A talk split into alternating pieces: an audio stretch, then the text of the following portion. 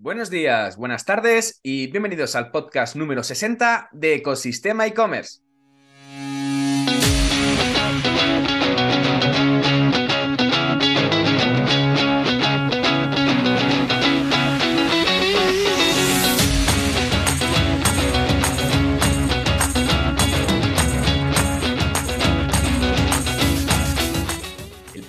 Donde encontrarás todo relacionado con el mundo e-commerce, herramientas, trucos, noticias, emprendimiento y muchísimo más para crear tu tienda online o hacer crecer la que ya tienes. Hoy además de poder escuchar el podcast por los canales habituales, como sabes que los viernes que hay entrevista, podrás hacerlo también a través de YouTube, en el canal de Ecosistema e-commerce. Al micrófono, Javier López consultor de e-commerce y director de ecosistemaecommerce.com, la plataforma donde podrás disfrutar de todo lo que necesitas saber sobre el apasionante mundo del comercio electrónico. Y antes de empezar con el programa de hoy, en la que tenemos una entrevista con Samuel Sesmilo, fundador de Recomienda App, vamos ya con la frase del día. Todos los seres humanos son emprendedores, no porque deban crear empresas, sino porque la voluntad de crear está codificada en el ADN humano, dicha por Ray Hoffman, cofundador de LinkedIn. Y en el día de hoy vamos a tener una charla fantástica con Samuel Sesmilo, un emprendedor que ya ha creado varios proyectos en el pasado y que después de alternar el emprendimiento con puestos de manager en multinacionales y en startups, ha lanzado un proyecto disruptivo que es crear un marketplace de personas y servicios en vez de productos, a raíz de una necesidad propia y un hueco en el mercado que veía que no se había digitalizado y que es una práctica común desde el inicio de los tiempos, el boca a oreja Conoceremos la historia de Samuel y las dificultades de emprender con tres niños pequeños y cómo levantar inversión para seguir desarrollando su proyecto. Así que, sin más dilación, comenzamos. Muy buenos días. Hoy tenemos una entrevista que muy especial, que la verdad que tenía muchas ganas de hacerla porque estamos con Samuel Sesmilo, que es emprendedor y lleva toda la vida emprendiendo y trabajando en multinacionales con compañías de mucho, mucho renombre. Eh, Samu, muy buenos días, ¿cómo estás? Muy buenas, ¿qué tal? Pues, pues muy bien, aquí estamos, ¿eh? te veo bien, te veo bien situado y, bien colocado. Aquí dominando el mundo, ya ves. dominando el mundo. que la verdad que, tú y yo nos conocemos hace muchísimos años, somos muy buenos amigos y la verdad que tu proyecto, la verdad que me encanta desde que me contaste que lo ibas a montar, eh, tomando unas cervezas en, mi casa. Y, la verdad que hoy quiero sobre todo conocer un poquito más de, tu proyecto y sobre todo que, que se pueda divulgar a través de, de este podcast de, de Ecosistema e-commerce. Pero bueno, lo primero de todo, un poco vamos a situarnos, vamos a ponernos un poco en materia y hablar sobre, primero, eh, hablar sobre ti, primero, porque tú has trabajado en Prisa, has trabajado en restaurantes.com, has creado varios proyectos, como por ejemplo una, una red social para amantes del vino y, te has metido también en el mundo de las farmacias, con lo cual el bicho, el ADN del emprendimiento lo tienes bien, bien implementado en tu, en tu cuerpo. Con lo cual, lo primero de todo es, ¿quién es Samuel Sesmilo? Bueno, pues es, buena pregunta. A ver, yo no sabía definirme. Básicamente, yo me defino como una persona eh, de mentalidad emprendedora 100%. Es verdad que la mayoría de mi tiempo profesional ha sido trabajando para otros, pero, pero siempre dentro de un, contexto de emprender o desarrollar proyectos con su entidad propia. Y, bueno, un apasionado, o sea, a mí lo que me vuelve loco siempre ha sido el marketing y, y si es marketing y tecnología, mucho más. O sea, yo siempre me ha gustado todo lo que tenga que ver con tecnología digital y ese es, un poco mi mundo. Es verdad que por lo que has contado paso por muchos sectores muy diversos y, bueno, al final es un poco ligado a mi, a mi inquietud y que me gustan muchos, muchas áreas y si tienen esos dos componentes de emprendimiento y de digital y de tecnología, pues me van a gustar casi seguro, ¿no? Mm. ¿Y cómo fue la experiencia de montar una, una red social para amantes del vino? ¿Cuando la montaste hace cuánto? ¿10 años? ¿12 años? Pues fue en 2007, si no me equivoco, y fue hace, sí, bastante, bastante tiempo. Fue un poco locura y sí que hago a veces hago el paralelismo porque es verdad que sí que fuera eh, mi primera startup como, como tal, ¿no? Siempre, yo siempre hablo de, que esta es mi segunda experiencia como emprendimiento puro y duro de una startup, pero aquí en el entonces, bueno, pues recién salido de, la facultad, estaba trabajando ya en una empresa, llevaba un tiempo trabajando y, pues como te digo, siempre he tenido el gusanillo del emprendimiento y yo decía, joder, es que aquí hay un montón de oportunidades. En aquel entonces, eh, Twenty estaba dando muy fuerte, Facebook llegaba a España y yo vivía con una compañía muy potente porque yo estaba trabajando en Paramount Comedy dentro de una multinacional como en TV eh, no estaban aprovechando suficientemente todo el contexto digital. Entonces, en ese momento de, la ola de las redes sociales dijimos, joder, ¿tiene sentido una red social, un portal vertical eh, dentro del mundo del vino? Y nos lanzamos a ello. O sea que fue, lo que pasa que nos lanzamos con, muy poca cabeza, aunque es verdad que yo no sé ni cómo conseguimos, levantamos dinero, lanzamos el proyecto y lo que pasa es que cometes ese decálogo que ahora todo el mundo tiene del emprendimiento claro, de no hagas esto, no hagas esto, pues nosotros todo lo que nos debía hacer lo hicimos. Y a pesar de todo, levantamos dinero, lanzamos el proyecto y, bueno, estuvimos con él casi dos años, casi dos años. Y, nos tumbó la, crisis del, 2008. Nosotros somos algo eh, de, todo eso que, se movió en aquel entonces, éramos una cosita muy pequeñita y, nos arrastró, básicamente porque nuestros inversores tuvieron problemas con la crisis y, proyectos como el nuestro pues decidieron desinvertir. Bueno, básicamente paralizar la inversión. Pero bueno, para mí fue una iniciativa muy, muy, muy chula, muy chula. Sobre todo con bastantes aprendizajes en ese caso, ¿no? Sí, sí, sí, sí, sí. Al final, bueno, aprendes ya a toro, a toro pasado y, son siempre y cosas que vives ahora dices, joder, si lo hubieras sabido en aquel entonces, ¿no? Eh, pues, no pues no lo hubieras hecho, ¿no? Pero es verdad que de aquello también se aprende un montón. Me, metí mucho en producto digital, en, bueno, también en, cómo presentar un proyecto, eh, eh, cómo levantar financiación, bueno, cómo, cómo se monta una empresa, eh, tiene sentido de lo ahora que, que, parece que no es tan raro, ¿no? Dices, joder, cualquiera puede trabajar deslocalizado, ¿no? En aquel entonces nosotros teníamos nuestro equipo técnico eh, deslocalizado y es verdad que la tecnología no acompañaba tanto y no era tan fácil de como, es ahora mismo, pero, pero en aquel, entonces lo pudimos hacer, ¿no? También estuviste, aparte de montar la startup, también estuviste trabajando en startups, ¿no? De hecho, estuviste en Restalo y en restaurantes.com. ¿Cómo fue la experiencia en, en, pues el mundo gastronómico y el mundo vino siempre te ha tirado mucho. Sí, sí, sí. Eh, entonces, ¿cómo fue la parte esa de, trabajar? De, estabas como director de marketing, ¿no? En restaurantes. Sí, sí, eso es. O sea, al final, eh, estando yo en prisa, eh, bueno, pues surge la oportunidad de, de, entrar en una startup. Es verdad que hay un momento en el que las startups empezaban en España a tener, había determinadas startups que tenían cierta relevancia y, bueno, surge la oportunidad de entrar en este proyecto y me lanzo de cabeza. Y es verdad que llevaba ya siete años en prisa, donde sí que había aprendido mucho, había pasado por muchos proyectos, había lanzado mucho proyecto digital, pero yo tenía ganas de un cambio. Para mí fue como una liberación. Eh, aunque luego es verdad que me encontraba una startup en, esas fases en las que no todo el mundo quiere estar, ¿no? Porque las startups eh, pasan por muchos momentos y yo creo que este es uno de los, de los más delicados porque nosotros pasamos de una startup que había levantado mucho dinero a una startup que está en fase de desinversión y, reestructuración, ¿no? Y, pero bueno, para mí también fue una, experiencia súper guay y, y, a pesar de todo esto me di cuenta, digo, hostia, esto del mundo de startup me mola eh, y las oportunidades, eh, la movilidad que tiene, la dinámica de trabajo, al final yo venía, como tú conoces bien, de, de, una empresa con una estructura muy jerarquizada, con muy poca movilidad, con, con eh, procesos de aprobación muy tediosos, eh, oportunidades que se perdían porque no eras capaz de, aprovecharlas, a venir a un modelo donde la tecnología era lo primero, donde el cliente era lo primero, donde las decisiones eran muy rápidas y, tenías capacidad para aprender y, corregir de, tu día a día, ¿no?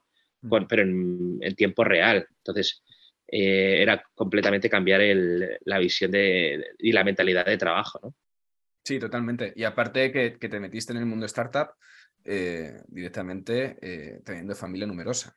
Que hay que decirlo que, que eso es un valor eh, de valentía brutal, porque una cosa que puedes tú emprender por tu cuenta, viviendo con tus padres o teniendo costes muy, muy, muy limitados, pero en este caso tú te metes ahora a emprender con un proyecto, que ahora hablaremos del proyecto de Recomienda App, em, con, con, tres niños.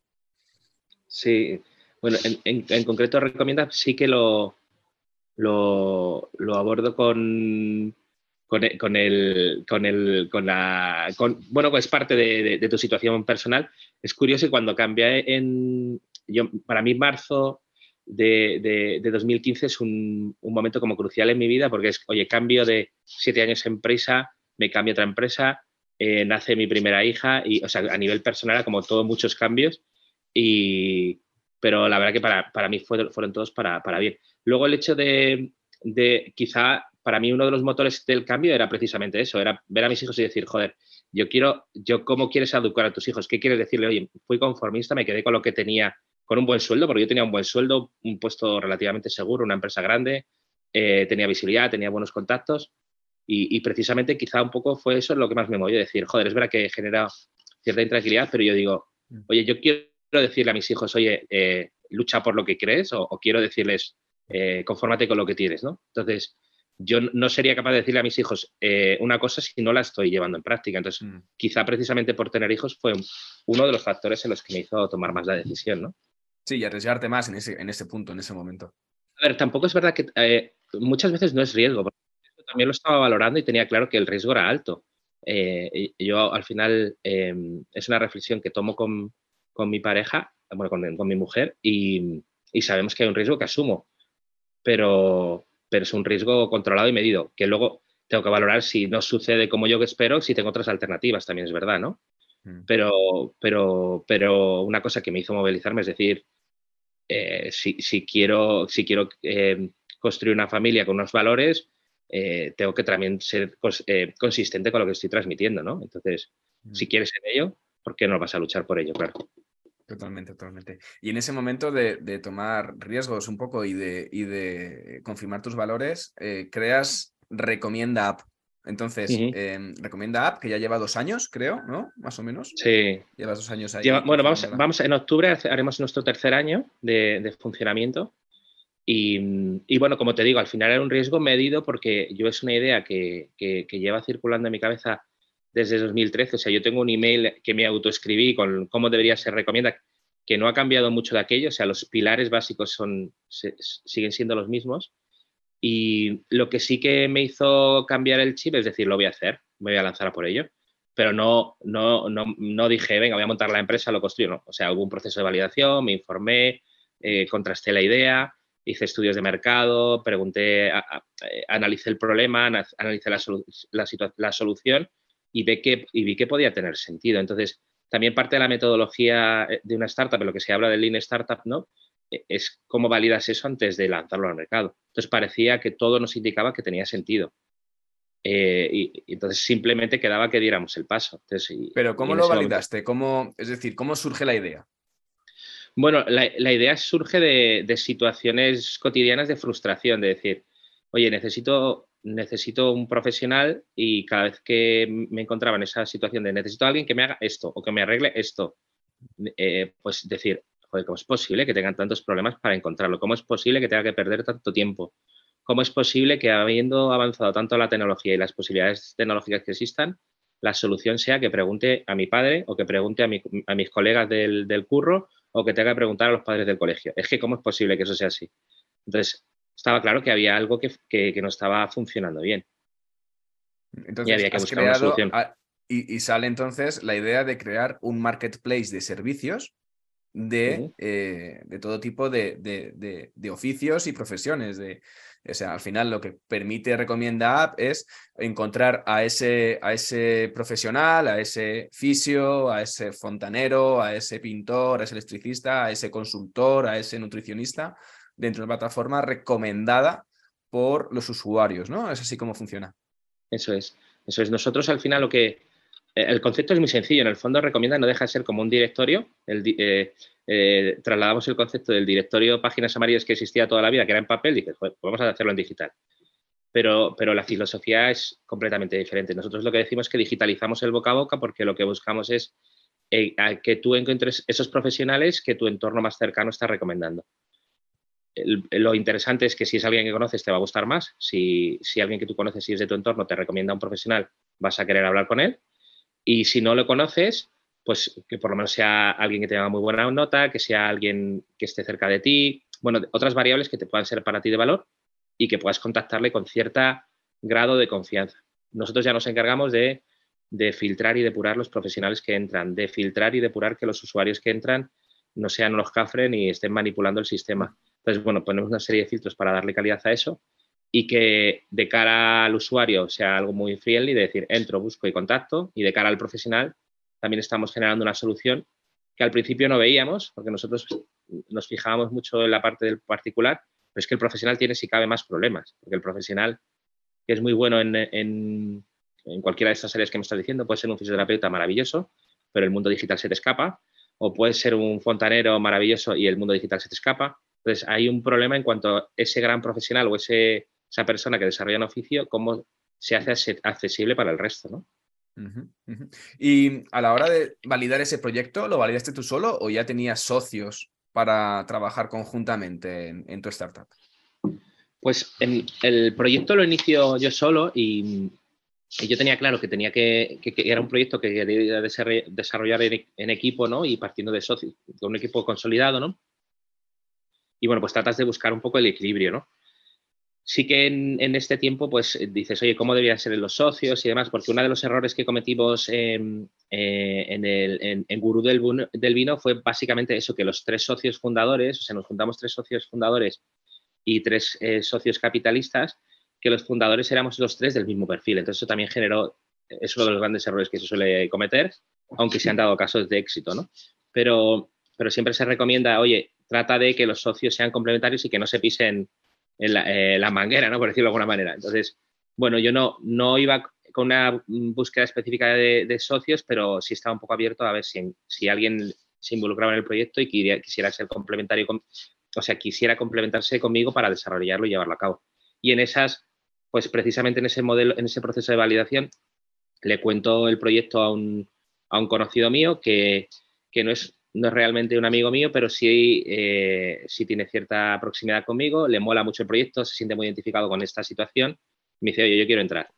Y, entonces ahí en ese momento entra, entra Marcos, empezamos a, desarrollar el proyecto y, ya unos meses después entra Fran. ¿vale? Ahí sí que teníamos claro que el complemento que nos faltaba era alguien técnico, no tenía sentido que no hubiera un director técnico liderando una plataforma como la nuestra y aunque entró un par de meses después, pero también fue relativamente rápido, o sea, fue, tenía muy, muy, bien el problema, él venía también del mundo, él, él, curiosamente es desarrollador, pero también tiene una propiedad en Madrid que alquilaba y dice, joder, es que me pierdo un mogollón de tiempo buscando profesionales para acondicionar esa vivienda, ¿no?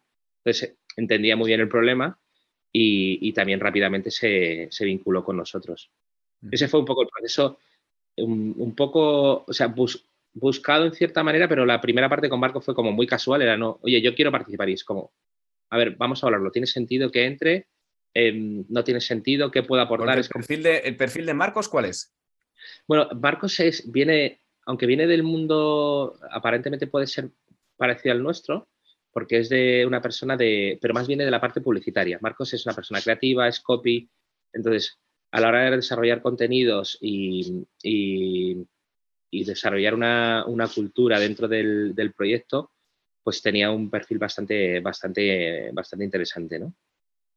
Además, manejaba mucho el mundo del freelance porque las agencias hay mucho, se mueven mucho por freelance. Él, él es freelance y ha sido mucho tiempo freelance, entonces, bueno, pues esa, veía también la parte del freelance y la parte del particular. Bueno, es. Sí, ese ecosistema, ¿no? Un poco, ese, esa, unión, ese, ese, ese, matching entre los dos mundos, por, así Eso decirlo. Vale, vale. Y, te, pusiste ya manos a la obra y ya dedicado a 100% con el proyecto justo cuando empieza la pandemia, ¿no? sí. Eh, ¿Cómo fue ese momento? Eh, justo de, decir, venga, me pongo ya todo, imagino que ya tendrías un montón de cosas en la cabeza, trabajándolas, desarrollándolas, y te pones a lanzarla y justo nos cierran a todos. Sí, bueno, en, en cierta manera fue casi al revés, fue un poco un catalizador, es como, oye, tienes esa idea y no has tenido un tiempo para pararte y pensarte, pensarla y desarrollarla y dices, dices, ostras, pues puede ser ahora un buen momento.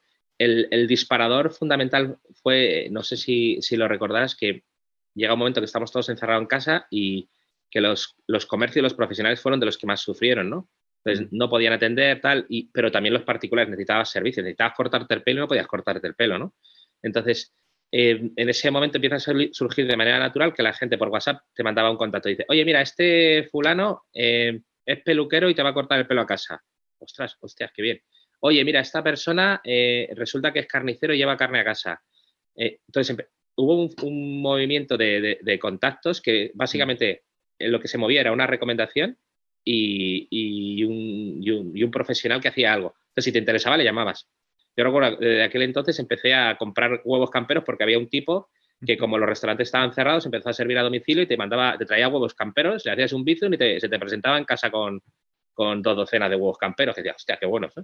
Y, bueno, pues dices, joder, es que en el fondo para que se produzca una transacción económica en un servicio, en este caso, simplemente has necesitado una recomendación y el contacto de esta persona, no hace falta más. Y, el hecho de que haya una recomendación le aporta mucho valor a esa, transacción, ¿no? Y, es lo que, nosotros, eh, en, lo que se basa todo nuestro, nuestro sistema, ¿no? En la recomendación. Entiendo.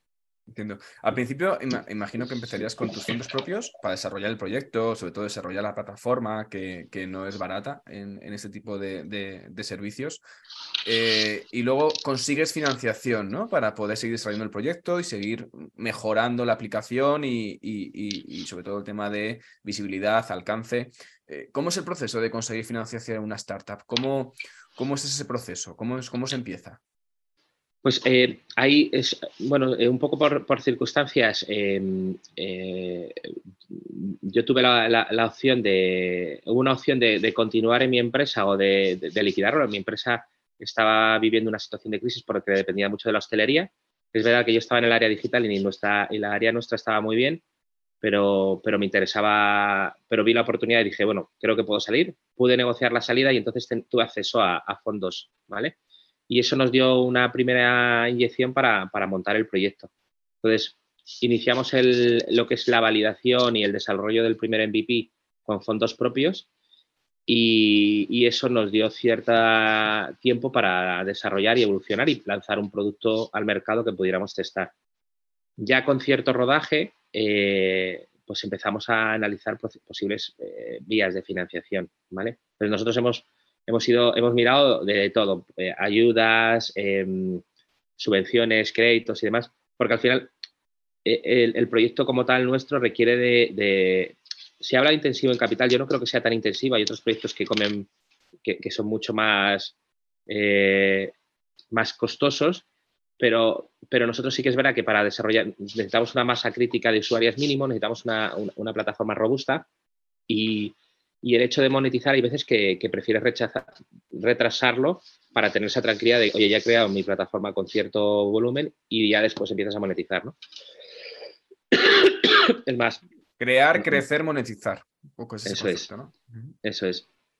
Entonces, bueno, pues eso ha sido un proceso curioso. Igual que te comentaba que con Gru del Vino nos pilló la crisis de, de, del 2008, en, con Recomienda nos pilló un, tipo que, quería invadir un país. Entonces, nosotros estábamos en mitad de la, de la ronda eh, con un montón de contactos, como yo, yo de interés, y de, repente un tal Putin decide invadir un país y crear una crisis mundial que todavía nos dura. Entonces, en aquel momento los bancos eh, cerraron crédito, eso supuso que las startups que estaban invertidas eh, eh, se perdieran un poco la línea de crédito con el banco y tuvieran que recurrir a sus inversores. Y los que estábamos arrancando en inversión, en inversión se nos cerraran bastantes puertas. No que se nos cerraran, porque no las terminaban de cerrar, pero se priorizaban a proyectos que ya estaban invertidos antes. Mm. Sí, sobre todo porque ya estás invertido. O sea, si yo te he invertido a ti, eh, no, quiero dejar que te mueras por esto. Mm. Entonces, y, el banco no te da dinero, pues te, lo voy a dar yo porque no me queda otra y prefiero que a ti te vaya bien antes que meterme en otro proyecto que no sé qué va a pasar, ¿no? Entonces nos pilló una época ahí delicada, pero, pero, pero bueno, al final hemos podido cerrar la ronda, hemos podido eh, financiarnos a través de NISA, que es un vehículo eh, muy interesante para financiar eh, negocios como el nuestro. Y, ¿Qué es NISA? ¿Qué, es, esa plataforma o ese, organismo? ENISA, ENISA es un, un, organismo que ya lleva bastante tiempo estatal, que depende del Ministerio de Industria, creo que es, y básicamente es un, organismo que, facilita créditos blandos para startups, ¿vale? Y, bueno, pues si presentas un proyecto que con cierta habilidad, viabilidad, en el fondo lo que NISA hace es estudiar tu caso como si fuera un banco, pero tiene criterios de, valoración más, más flexibles y luego te da cierta flexibilidad de pago mucho más, mucho más cómodas, ¿no? Mm. Y con unos intereses más bajos que un banco, a lo mejor, ¿no? En este caso. No necesariamente. No necesariamente. Lo que sí que te da cierta flexibilidad en cuanto a que el pago, pues tienes un periodo de carencia largo. Es más, ellos ni siquiera están interesados, o sea, te penalizan si les pagas antes de tiempo. Ellos lo que quieren es, oye, si pides el dinero, que es para que lo aproveches. O sea, tiene una mentalidad de startup muy guay, muy guay. Y, es una de las cosas que, que, dices, ostras, qué bien está hecho, porque todos los años se cierra la línea de NISA y una de las primeras partidas presupuestarias que se cierran a nivel gubernamental son las de NISA. O sea que eh, por suerte se está haciendo bastante bien y, son fondos que llegan relativamente rápido, aunque ahora este año han, sido un poco más lentos, ¿no? Pero, pero por lo general es una línea de negocio que, o sea, es una, vía de financiación para las startups que es muy positiva. Vale, esto es una parte de tu financiación, la parte de NISA, pero eh, imagino que luego tienes otros inversores particulares, otros, ya sea eh, fondos o ya sea business angels. ¿Cómo es ese proceso de encontrar a los business angels, a, esos, inversores?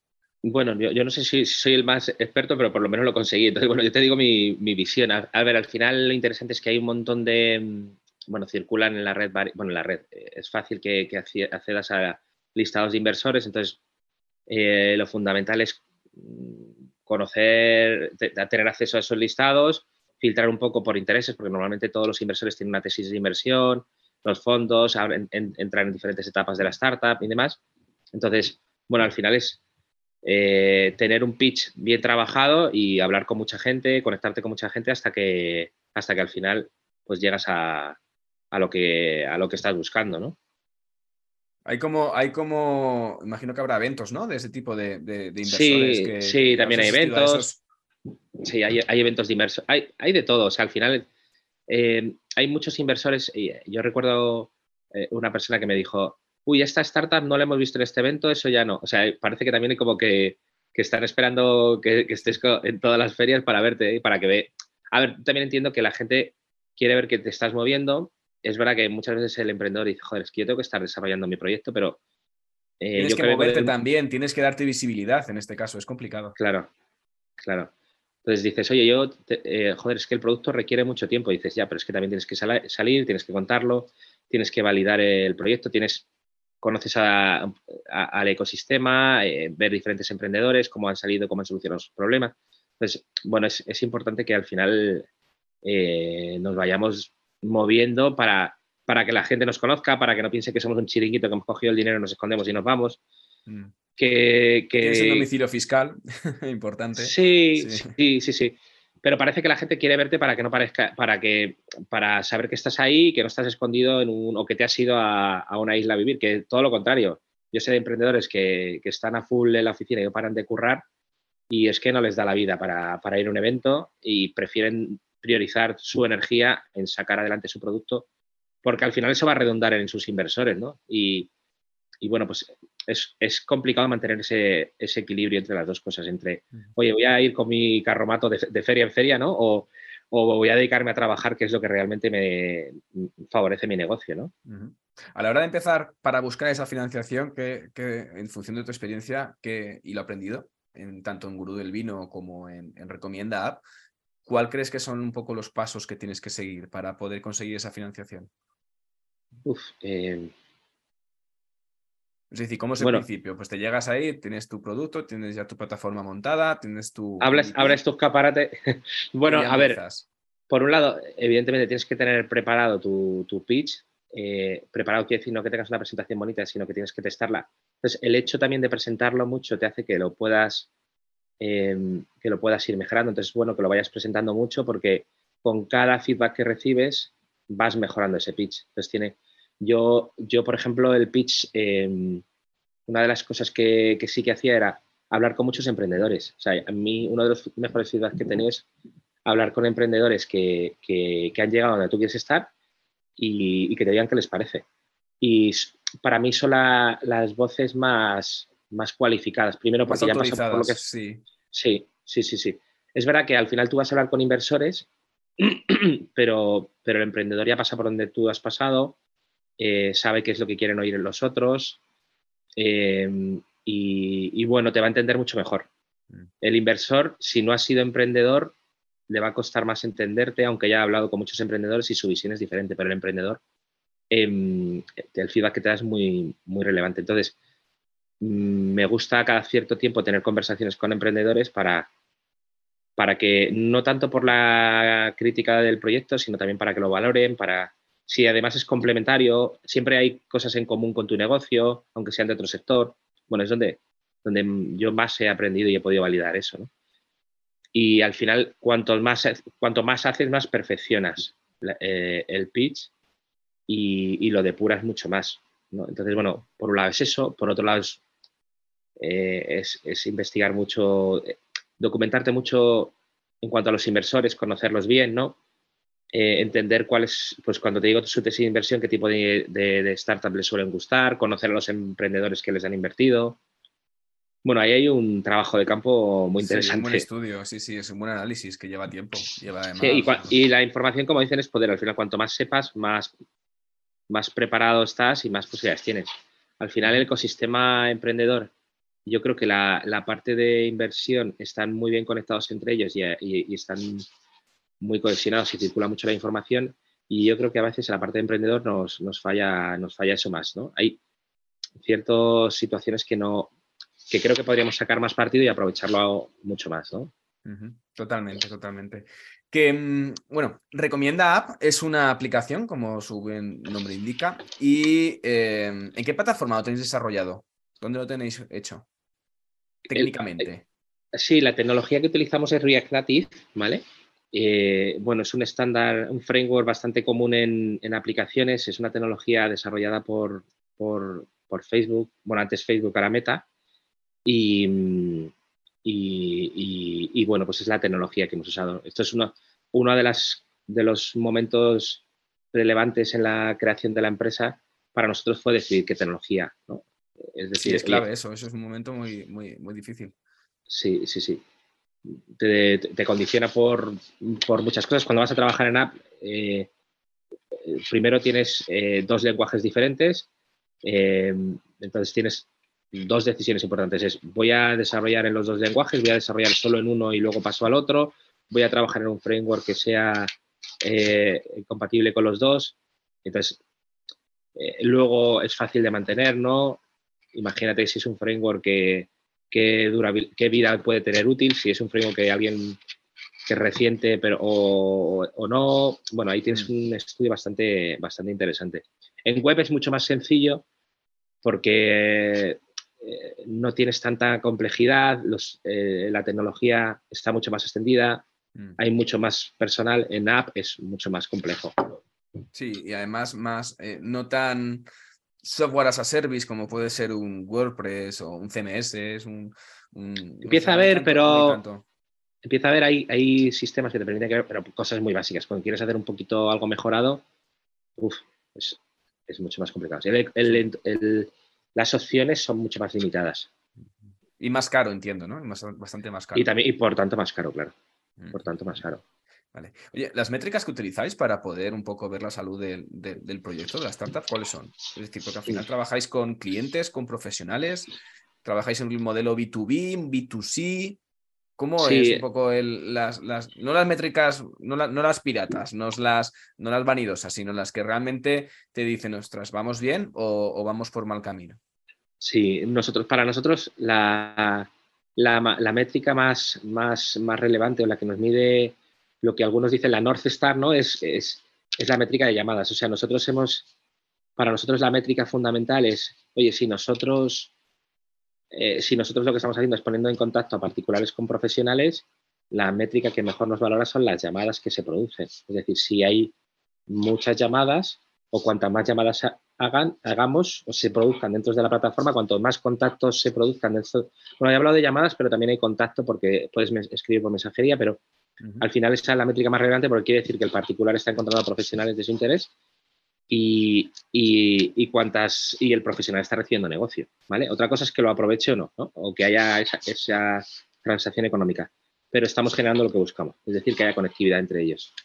Y esa es la principal para nosotros. Luego hay otras, bueno, en cuanto a volumen de usuarios, eh, recurrencia. Es verdad que nuestra plataforma no es una plataforma que, busque la recurrencia, porque normalmente puede, puede, que tengas un pico de que necesites muchos profesionales porque estás haciendo algo en tu casa, o no, simplemente de vez en cuando nos necesitas y te acuerdas de nosotros y nos, nos conectas, ¿vale? Y nos, y nos utilizas, ¿vale? Entonces, la recurrencia en nuestro caso es diferente, ¿vale? no es el típico de un e-commerce al uso, sino no es un tema de sobre todo. Claro, bueno, podría ser. Más en este caso, ¿no? Sí, podría. A ver, hay, e-commerce que sí que tienen eh, parecido. Por ejemplo, yo, hablaba ahora con una amiga que tiene un, un, e-commerce que hace vestidos para, para bodas o para eventos, ¿no? Entonces, no, vende, no tienes tanta recurrencia, porque normalmente la gente no tiene tantos eventos a lo largo del año. Pero se bueno, casa muchas veces. Claro, entonces si te, si te casas, o sea, si te compran una vez al año, para ella es una buena o sea, es una recurrencia buena, pero es una vez al año cuando te compran. Entonces, hay productos que sí que tienen un. En nuestro caso es algo parecido. Nosotros estimamos que, que una vez cada mes o cada dos meses es la recurrencia que podrían tener con nosotros. Pero hay usuarios que tienen mayor recurrencia y otros que tienen menos. Oye, ¿y cómo monetizáis el proyecto? ¿Cómo, cómo sacáis ingresos? Bueno, el, modelo de negocio nuestro es, eh, es también un poco la parte diferencial dentro de lo que hay en el sector nuestro. Y, bueno, fue otra de las cosas que, que valíamos, decir, oye, ¿cómo, ¿qué opciones de negocio existen y, si pueden solucionar algunos de los problemas que, tenemos en ambos ámbitos?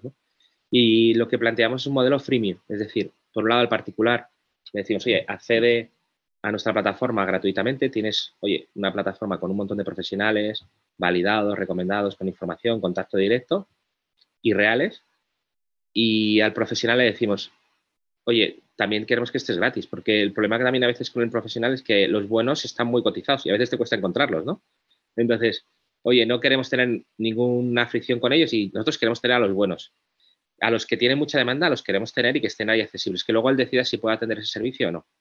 Pero hay algunos que a lo mejor o porque están empezando, o porque se han cambiado de ciudad, o porque tenían un trabajo muy, eh, muy continuo y de repente necesitan un poco, un poco más de trabajo, pues a esos que necesitan un poco más de ayuda les, les ofrecemos servicio premium, que tiene dos modalidades y por la que pagan en función de lo que necesiten. Es un servicio por suscripción que pagan mensualmente y lo pueden tener activo uno, dos, tres, el tiempo que quieran necesario, que, consideren necesario, y, activar y desactivar según les convenga. También un poco pensando en la, en, la, mentalidad del profesional que, que, vive una montaña rusa en la que, pues lo que te digo, puede tener mucho curro de repente y, y de repente y se le va a un cliente y dices, ostras, ¿y ahora qué hago? Mm. Pues bueno, actívalo. ¿Que, que ya estás bien, lo desactivas. Mm. Sí, oye, en este caso, realmente vuestro cliente, cuando al final montas una startup y trabajas un poco en este, en Canvas, la cadena de valor, la propuesta de valor, eh, sobre todo empiezas a trabajar diciendo la parte de cliente, cliente, cliente, para definir bien cuál es tu cliente. Entonces, tu cliente al final son los profesionales, no son los usuarios, ¿no? En este caso. Eso es. Sí, eso es. Eso es. Nuestro cliente es el profesional. Y estáis, o sea, que estáis más enfocados en un B2B más que en un B2C, en este caso. Sí, es, peculiar porque a veces nos dicen, sois un B2B, sois un B2C. En el fondo, el autónomo es un, yo, diría un, B2A, porque, porque, porque es verdad que mm, se comporta muchas veces como un particular más que como una empresa. Entonces, es verdad que sí que son un negocio, son una, una corporación, pero es unipersonal la mayoría de las veces y su, forma de desenvolverse muchas veces es más parecida a la de un particular que la de una empresa. Tienen cosas de los dos, pero a mí particularmente me parece más que se parecen a un particular.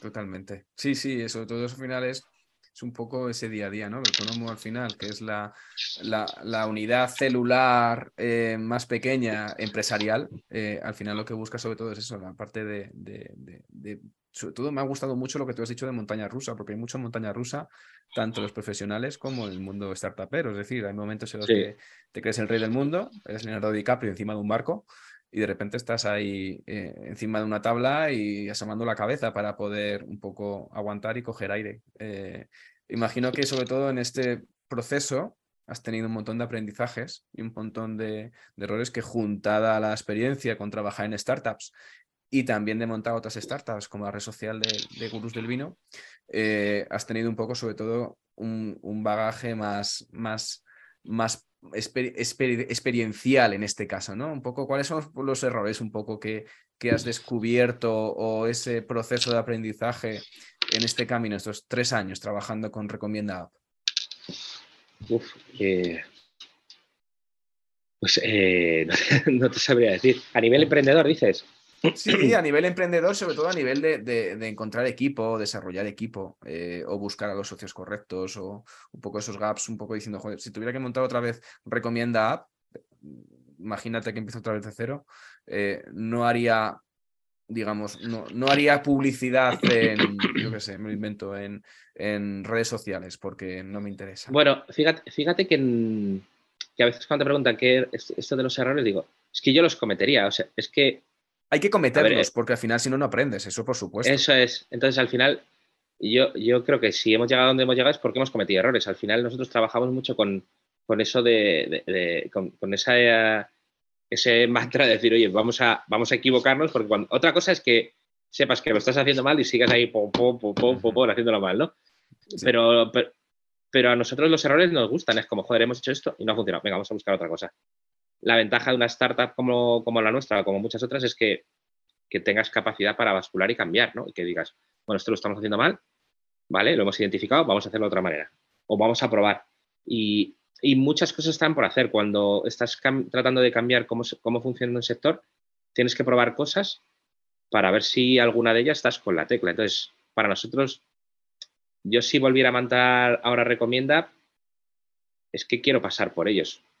Es que quiero pasar por esos errores. Vale, ¿qué aprendizajes, ¿qué aprendizajes has, obtenido? Lo más, un poco el, aprendizaje uno de, más valioso. Uno de los más, más relevantes que estamos, una de las sorpresas más interesantes es el tema de los autónomos, porque al final pues todo esto que te decía, ¿no? que al principio nosotros pensamos que el mayor problema estaba en el particular y realmente el mayor problema lo tenemos en el profesional. ¿vale? El, profesional de, toda la vida, el autónomo, y, pues, pues que las dificultades que tiene para enfrentarse a, la tecnología, nosotros sabíamos que el gran reto que existía era que utilizaran una app, la usan porque al final todos los autónomos tienen un smartphone, pero uno, una de las cosas que hemos tenido y, y que estamos tratando de paliar es, oye, cómo de problemático es para un autónomo hacerse una foto que sea como su, bienvenida. Cualquiera que ha trabajado en una empresa tiene su currículum, su LinkedIn, su foto, y saber cómo lo hago para que salga. Y esto para autónomos es muy complejo. Esto no ellos no, no, lo, no lo han entendido y, o no le ven la importancia a que puedas tener una foto tuya de perfil representativa o que puedas tener una mínima imagen corporativa y, y para ellos eso les cuesta mucho. Entonces, nosotros estamos dándoles herramientas para que puedan tener esa presencia digital con una mínima imagen que sea representativa. O te encuentras que de repente todos utilizan el mismo icono que han encontrado por internet. ¿no? Oye, tienes que tener, o usas una foto personal, vamos a ver si tienes que tener un pequeño logo, mínima identidad de marca que no, que no construyen. Entonces, sí que tenemos muchos aprendizajes en el mundo de, lo que es en el ecosistema de los autónomos, ¿no? que en el fondo son, son los grandes olvidados, ¿no? son gente que trabaja mucho, que, que generan mucho negocio para el país, pero también solo, para mí son los grandes olvidados, ¿no? Mm, sí, totalmente. Falta un poco en eso. Que al final te, englobas en el trabajo del día a día y al final los detalles, un poco de imagen, de visibilidad, de cómo te ves esto, no lo cuidas. Que es muy de marketing al final, que es que al final un logo lo puedes directamente contratar por Fiverr o por, por, cualquier un montón de, de, opciones o una foto que, te puedes directamente ir a cualquier tienda de fotografía y te hacen un par de fotos así un poco más, más profesionales, un poco mejor, con mejor calidad, más que la foto. Y, y, no cuidan eso y al final es un poco que la gente se siente sobre todo más segura en este caso, ¿no? A la hora de contratar un profesional u otro diciendo por la imagen que, que desprende, no solamente por el rating, por el rating de estrellas. Eso es, es, tener una mínima imagen visual. Que todos hemos visto a un carpintero en, TikTok o en Instagram y dicen, joder, qué vídeo más chulo está. Ya, pero el 99% no sabe hacer eso. No, no. Ya no te digo, no sabe hacer ni eso, ni un vídeo, ni tener una imagen mínimamente presentable. Entonces, bueno, pues ahí vamos a ver si les podemos ayudar. Muy bien, pues mira, una nueva vía de negocio, la parte de, mm, visibilidad y de marketing para profesionales puede ser una alternativa. Sí, sí. Genial, genial. Bueno, Samu, pues muchísimas gracias por, por tu tiempo y, por la charla y por contar el proyecto de Recomienda App. Eh, la verdad que suena súper interesante y, seguro que, vais a cosechar muchos éxitos en años venideros, sobre todo porque al final el tema del boca oreja cada día es, sobre todo, buscas esas recomendaciones y vosotros lo habéis digitalizado, con lo cual habéis cubierto una necesidad, sobre todo importante, que es para cualquier tipo de persona, no solamente para profesionales del e-commerce o profesionales de, la hostelería, sino para, para un núcleo muchísimo más grande. Con lo cual, nada, que agradecerte el tiempo, que espero que sigas creciendo, que sigas levantando rondas de inversión, porque significa que el proyecto sigue creciendo y que, y que nada, que, nos veremos, nos seguiremos viendo y, y contando cómo va el proyecto. Muchas gracias, Javi, un placer. De nada, cuídate mucho, un abrazo y saludos a la familia. Venga, hasta luego. Hasta luego, adiós. Y con esto llegamos al final sobre la historia de Samuel y de cómo es crear una startup desde cero, desde buscar financiación y sobre todo el tema de buscar socios. Espero que te haya servido y que te haya gustado. Por cierto, ya sabes que si te has quedado con ganas de más y estás pensando en crear una tienda online o quieres hacer crecer la que ya tienes, echa un vistazo a ecosistemaecommerce.com y allí podrás contactar conmigo. Y si además valoráis con 5 estrellas este podcast, allí o allá, donde lo estés escuchando, yo os estaré como siempre muy, muy agradecido. Gracias de nuevo y nos escuchamos el próximo lunes con un nuevo episodio de Ecosistema e-commerce. Que tengas muy buen fin de semana. Adiós.